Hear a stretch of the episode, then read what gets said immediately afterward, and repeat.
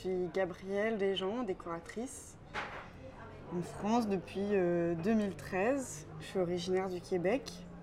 J'ai commencé à travailler plutôt comme scénographe et, et, je me suis retrouvée dans le cinéma en 2016 par le biais d'un super film qui s'appelle Les îles. Pour Rodéo de Lola Kivoron. Et je viens de sortir de la salle et je suis extrêmement euh, réjouie et, j'ai été super émue euh, par les, par les comédiens, comme c'était tous des comédiens euh, amateurs. Et, et que je suis jamais au plateau aussi, donc c'est toujours un peu mystérieux pour moi ce qui se passe. Je livre mes décors et après je, suis toujours en décalé, donc c'est toujours, enfin c'est formidable de voir ça sur grand écran.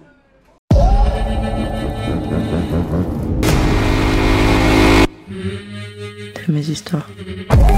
C'est quoi ici Pour taper les bécanes Pour plaquer les numéros Vas-y, bouge de là. Bouge, t'ai dit.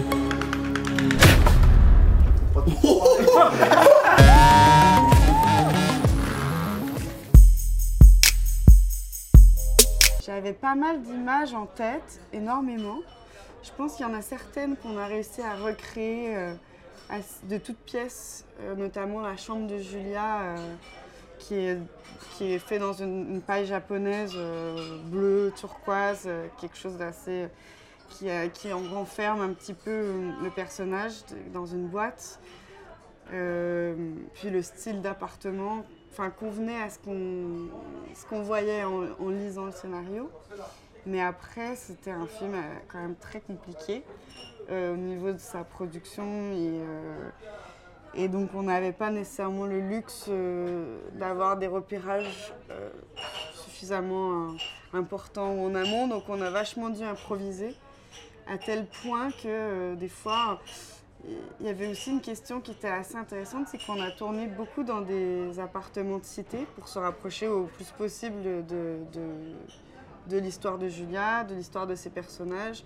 Donc on a tourné dans des espaces euh, chez des gens parfois très fragiles, aussi fragiles que nos personnages, et qui euh, finalement euh, décidaient de plus vouloir accueillir le tournage du jour au lendemain. Donc on devait repartir en repérage pour le lendemain.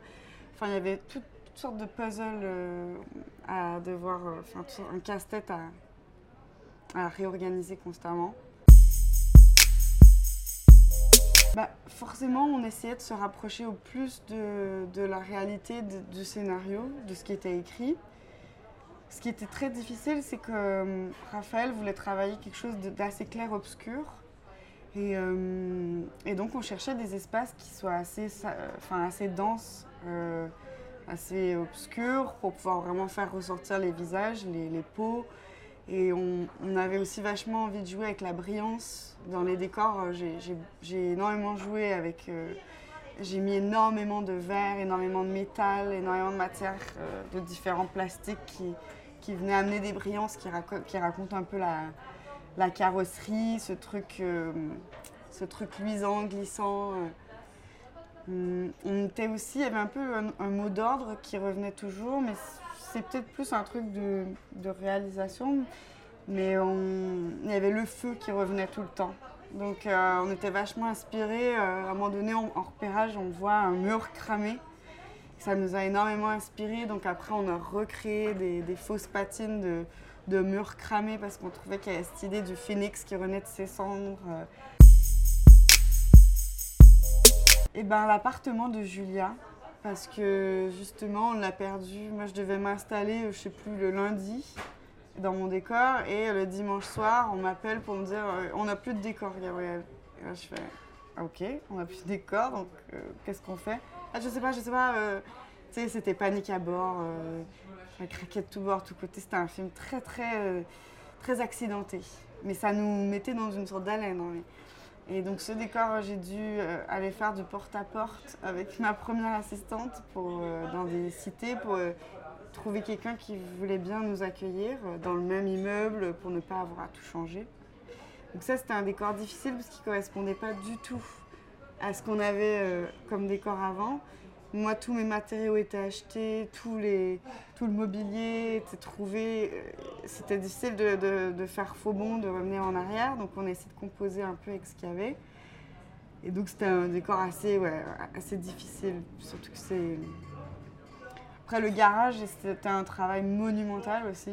Monstrueux parce que c'était. euh, forcément, c'est des- grosses pièces de métal. En fait, c'était un, garage automobile avant qu'on a, euh, on a vidé tout ce qui était automobile pour remplacer par du, par du matériel de moto, cross. Et donc c'était euh, une réorganisation assez gi- gigantesque puisqu'on était en 360 et c'était un espace énorme. Euh, mais c'était aussi mon décor préféré à construire. En tout cas, j'aime bien me qualifier de, décoratrice qui appartient en priorité au milieu queer. C'est là que j'ai commencé. Et c'est là que je me suis forgée en, travaillant avec Yann Gonzalez, Bertrand Mandico, Marie Lausier, euh, Alexis Langlois.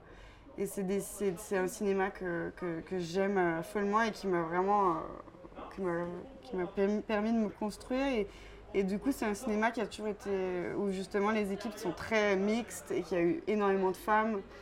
Et moi, je- j'embauche toujours énormément de femmes euh, dans mes équipes, même euh, parfois que des femmes. Donc euh, pour moi, ça paraît quelque chose de- d'évident parce que peut-être j'ai le nez dans, cette, dans ce petit oasis et peut-être que si j'en sortais, je, je verrais que la réalité est différente.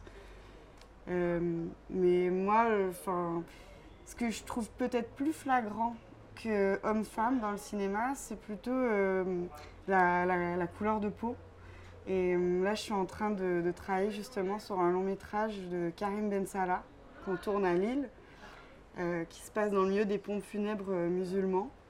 Et euh, je m'éclate bien parce que j'ai énormément de travail de recherche à, faire, enfin, culturellement, historiquement, pour comprendre ce que, ce que c'est que cette, cette religion, en connaître les détails, les, les nuances, etc.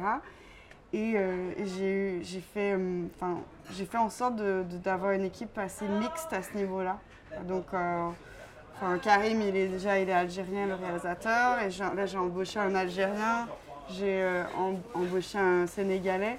Et en fait, je trouve ça formidable parce que c'est une des premières fois que j'ai une équipe euh, qui est mélangée comme ça. Et je trouve que c'est assez, je trouve que c'est tellement, tellement normal. C'est un flirt avec la mort aussi, je trouve. Enfin, moi, je le vois comme ça. Moi, je le vois comme un- une sorte de, de flirt avec la mort et un- une espèce de mal-être euh, énorme qui, qui se traduit dans un, dans un amour de, de, de la vitesse et de la, de la combustion et de... Voilà.